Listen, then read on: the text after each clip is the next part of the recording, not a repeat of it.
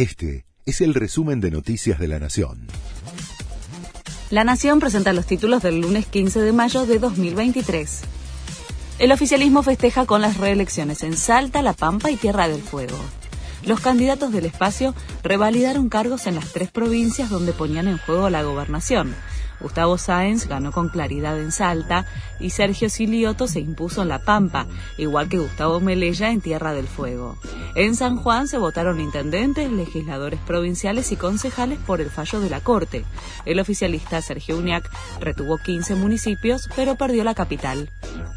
Hoy se anuncian las medidas para frenar la inflación el Banco Central instrumentará una suba de la tasa de interés de los depósitos a plazo fijo del actual 91% al 97% anual. Intervendrá más fuerte en el mercado cambiario, anunciará una baja de las tasas que pagan los planes ahora 12 e instruirá al mercado central para que actúe como importador de alimentos, de modo de desalentar remarcaciones de precios. Nueva medida de fuerza de los trabajadores del subte. La interrupción del servicio se realiza de manera escalonada durante tres horas por línea a lo largo de todo el día y afecta a 900.000 usuarios.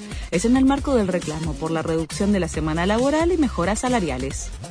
Erdogan no alcanzó el 50% de los votos y habrá segunda vuelta en Turquía. Será el 28 de mayo y algo inédito en ese país de 85 millones de habitantes. Creo sinceramente que seguiremos sirviendo a nuestro pueblo en los próximos cinco años, dijo Erdogan, que está desde el 2003 en el poder. En medio de los festejos por el nuevo título de Barcelona, admitieron que van por Lío Messi. El conjunto catalán se proclamó campeón de la liga por vigésimo séptima vez en su historia.